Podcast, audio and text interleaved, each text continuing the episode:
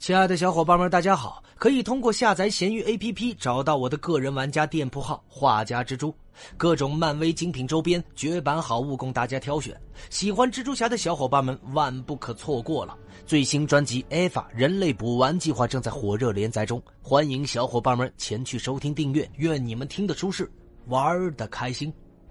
本回为大家带上的是睡魔。睡魔是美国 DC 漫画旗下的超级英雄，初次登场于1939年7月的冒险漫画第四十期，共有四代，由加德纳·福克斯和伯特·克里斯特曼联合创造。其中初代睡魔韦斯利·道兹与四代睡魔桑迪·霍金斯是师徒关系，二人也是最著名的两位睡魔。此外，眩晕宇宙也有三名睡魔，因为不是主世界，所以很少被记入。但又因为眩晕宇宙的二代睡魔是主世界三代睡魔的儿子，所以也有睡魔共有七代的说法。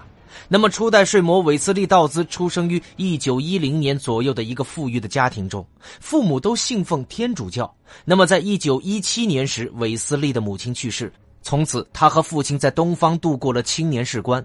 在古老的东方呢，韦斯利掌握了一些有趣的东西，比如草药和武术。当韦斯利的父亲去世之后，他继承了父亲的产业，成为了房地产大亨。在他二十八岁的那一年，道兹利用了赞助的实验室，一起开发了一种能让人镇静和催眠的气体。接着，他买了几种防毒面具，从而行侠仗义。也就是在那一年，梦之主宰睡魔被巫术囚禁于凡间，道兹机缘巧合地吸收了睡魔的一丝灵魂，因而能够进入梦乡，并通过解梦来预言未来。因此，他也自称身份为睡魔。他的大学密友里沃尔特·崔维斯是他最早的搭档，也是终身好友。秘密身份则是英雄红色复仇者。睡魔的催眠瓦斯枪正是来源于里沃尔特·崔维斯的设计。从此，韦斯利开始当起了一个专职英雄，而他的恋人正是区检察长拉里·贝尔蒙的女儿。他甚至透露了自己的英雄身份。那么，睡魔首个对手叫做狼蛛，是一个连环杀人犯。其他常见的对手还有蝎子、死亡博士以及屠夫等等。那么，在二战中呢？道兹响应了罗斯福的号召，加入了全明星中队。一九四一年年底，贝尔蒙小姐在用睡魔的身份追击纳粹的途中遭遇杀害。后来透露她还活着。不久之后，道兹收留了他的侄儿桑德森·霍金斯，也就是四代睡魔。他也是正义联盟动画中曾经的金沙小子。桑德森·霍金斯是一个孤儿，不过却是道兹的好帮手，因为他的身手矫健，精于搏击，身上常用的装备是飞索枪。事实上，韦斯利的经典服装紫色大衣和金色的面具正是出于霍金斯的提议。那么在早期呢，金沙小子和道兹一起加入了全明星中队。然而，道兹一生中最受打击的事件就是1947年在实验规划枪的时候，把桑德森·霍金斯变成了怪物。道兹在与霍金斯一起研究新发明的这个规划枪的时候发生爆炸，为此霍金斯变成了硅基生命体。由于市民强烈要求杀死霍金斯，道兹不得不把他藏匿于家里的地下室中。而霍金斯事件不久呢，道兹宣布自己的英雄生涯落幕，退休，并重新做起了商人。由于被美国政府出卖，自己的英雄身份也被暴露。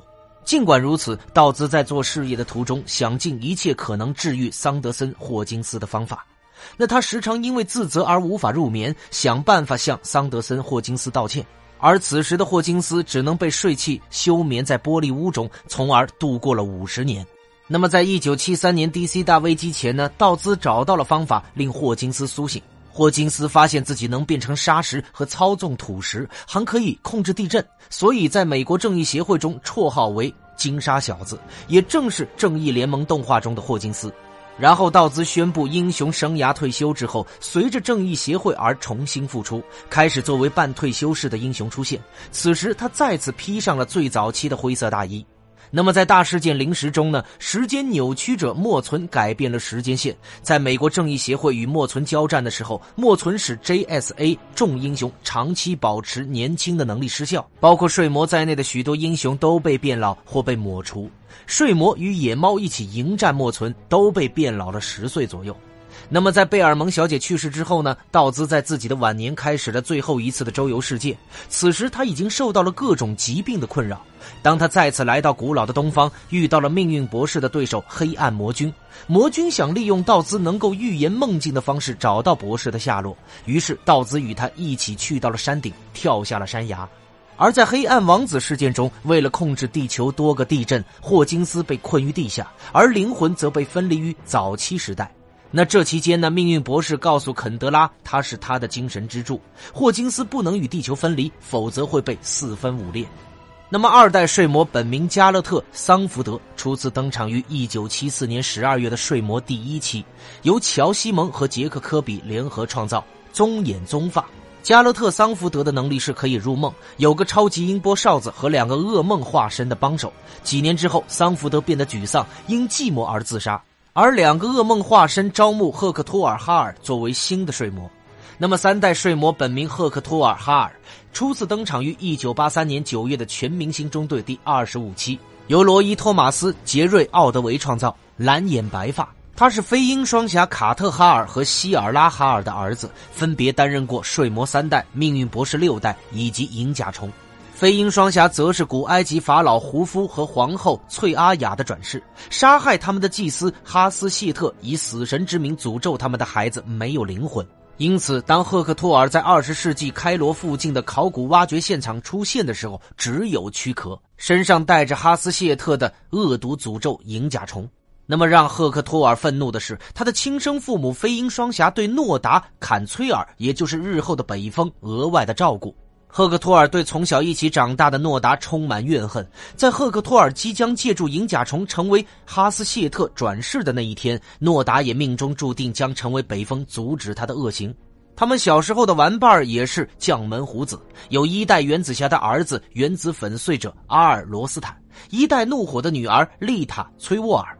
一代石侠的儿子瑞克·泰勒等等，这些不知天高地厚的小家伙们，竟然私自开了一架喷气机到处乱逛，不料坠毁在了白宫，惹出了不少乱子，给老英雄们一顿臭骂。那么，赫克托尔在洛杉矶大学念书的时候，与丽塔热恋，并知晓丽塔将继承母业，成为第二代的怒火的秘密。于是，他又召集了阿尔和诺达，决定四个人以新一代英雄的身份加入父辈们一手创建的正义会。但由于年轻和经验不足，被老英雄们拒之门外。他们并不气馁，又找到了一代绿灯侠阿兰斯科特的女儿珍妮海登和黑曜石托德莱斯入伙。恰好此时，闪星小子由于年轻人的自卑而离开了正义会，于是他们凑在一起，找到了神力女侠和脑波二代，组成了一支少年英雄队，自称无限公司。这个无限公司后来不但暴露了自己成员的身份，也连累了父母被曝光。那么，正在赫克托尔与丽塔沉浸在订婚的幸福中的时候，邪恶的哈斯转世，他将银甲虫与太阳神之眼合在一起，作为利器对付无限公司。幸亏北风及时赶到，与众英雄一同打败了哈斯，但是赫克托尔却付出了生命。弥留之际，赫克托尔发现丽塔已经有了自己的孩子。也正是这个未出世的孩子，让赫克托尔恢复了人性，使银甲虫无法与太阳神之眼完全融合，从而终结了千年的诅咒。那么，赫克托尔没想到自己也和父母一样能够转世，他的灵魂遇到了梦神的两个仆人睡魔布鲁特和哥罗布。此时呢，梦神正被贬到人间。而百无聊赖的两个睡魔到处招募凡人充当冒牌的梦魔，想以此控制一切的梦界。他们刚好看上了赫克托尔，而赫克托尔也乐得以睡魔的新身份四处游历。不过他每天只能离开梦界一个小时，于是他频繁地造访了丽塔的梦境，与她梦桥相会。直到有一天，好友阿尔向丽塔求婚，并得到了丽塔的首肯。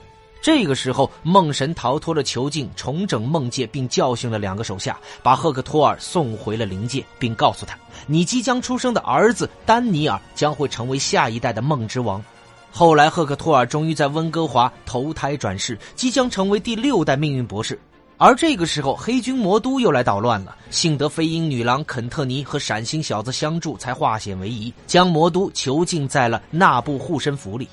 那么，命运博士分别继承了秩序神和混乱神的力量，保持着两者的平衡。他精通所有的魔法，也是全宇宙第十二强人。他有着强大的精神控制力，会飞行，能洞察宇宙的真理，也继承了飞鹰家族的转世能力。后来在正义协会 V 二的第八十期中身亡。那么，四代睡魔本名桑迪·霍金斯，全名桑德斯·霍金斯，初次登场于冒险漫画第六十九期，由莫特·瑞森哲和保罗·诺里斯联合创造。正如之前所说，他是一个孤儿，不过却是初代睡魔韦斯利·道兹的好帮手金沙小子。在经历一系列的事件，成为金沙小子之后，道兹通过梦境嘱咐他继承自己的衣钵。而此时的霍金斯也已经能够像恩师一样操纵催眠气体和预言梦乡。他采取了类似恩师的服装，自命为睡魔。那么他和恩师一样，他身穿大衣，戴着防毒面具。在协会期间，他与肯德拉·桑德斯相爱，度过了一段浪漫的时光。后来，随着鹰侠的复活，开始了三角恋的狗血剧情。最后，为了控制地球的多个地震，霍金斯被困于地下，灵魂则被分离于早期时代。那么，地球二的睡魔是韦斯利·道兹，是世界军队的一员。此外，还有一支睡魔战队。那么在新五十二中呢？梦世界的梦魔墨菲斯托是无尽家族的成员之一，是梦的人格化。当宇宙中第一个生命做梦的时候，诞生了他，并且只要有人做梦，他就会一直存在。在不同的生命眼中，他的形态也不会一样。人类看他就是个人儿，猫看他就是只猫。那么在现代人眼中，他就是一个，呃，高个子、消瘦的黑发哥特男。那么丹尼尔·哈尔是三代睡魔赫克托尔·哈尔的儿子。居住在梦世界，初次登场于《睡魔 V 二》的二十二期。他继承了睡魔，但他在其他的成员眼里是不同的，尽管都是睡魔。那么基兰·戈谢尔是二零零七年小短片的睡魔。然后在地球二十二天国降临宇宙中，共有两个睡魔，分别是道兹和桑德斯。那么在 JSA 黄金时代中，睡魔也是道兹。那么关于睡魔的能力方面。睡魔可以让敌人睡去，从而潜入对方的梦境。他预言的梦非常非常的神秘，但可以运用自己的侦探能力解开谜团。道兹也是一个优秀的化学家和发明家，他发明了硅化枪，是一种能使别人变成硅基生命体的武器。在英雄生涯的早期呢，他积极的锻炼和运动，使他具有一个成年男人的基本运动水平。而随着年龄的增长，力量和耐力都逐渐的减弱。他的业余爱好是阅读、写诗、哲学和折纸。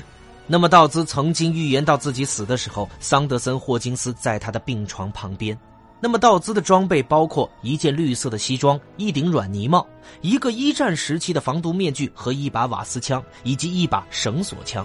那他的防毒面具能够防止他自己免受到瓦斯枪的伤害。而瓦斯枪呢，是道兹已知唯一一个武器。这种手持武器藏有装有催眠瓦斯的暗盒，只要按下触发按钮，就能释放绿色的瓦斯云雾，并使道兹附近的人失去知觉。而为他设计和改进这把瓦斯枪的是他的大学密友知己里沃尔特·崔维斯，又名红色复仇者。而且道兹还在鞋子里面隐藏了一些催眠瓦斯，当瓦斯枪不能使用的时候，便使用鞋子中的瓦斯作为备用武器。他还特别设计了一把绳索枪，能够发射出细长的钢绳。那么在他英雄生涯的早期呢，他的座驾是一辆黑色的幺九三八年的普利茅斯双门跑车。他升级了这辆汽车的各项性能，用于援助他打击犯罪。而四代睡魔桑迪·霍金斯具有预言梦境、操控二氧化硅的本领，还能穿越地球、操纵土石、改变它们的形状的能力。那么，有关于他们登场的影视有：动画电影《闪点》，动画 DC 超级女英雄，动画《超人正义联盟》，一九六六年的系列电视《蝙蝠侠》，美剧《超人前传》和电视剧《明日传奇》。那么有关睡魔的简介就为小伙伴们带上了，喜欢蜘蛛侠的小伙伴们可以单独添加我的微信，进入我们的漫威蜘蛛宇宙交流群。我们下回再见，大家，拜拜。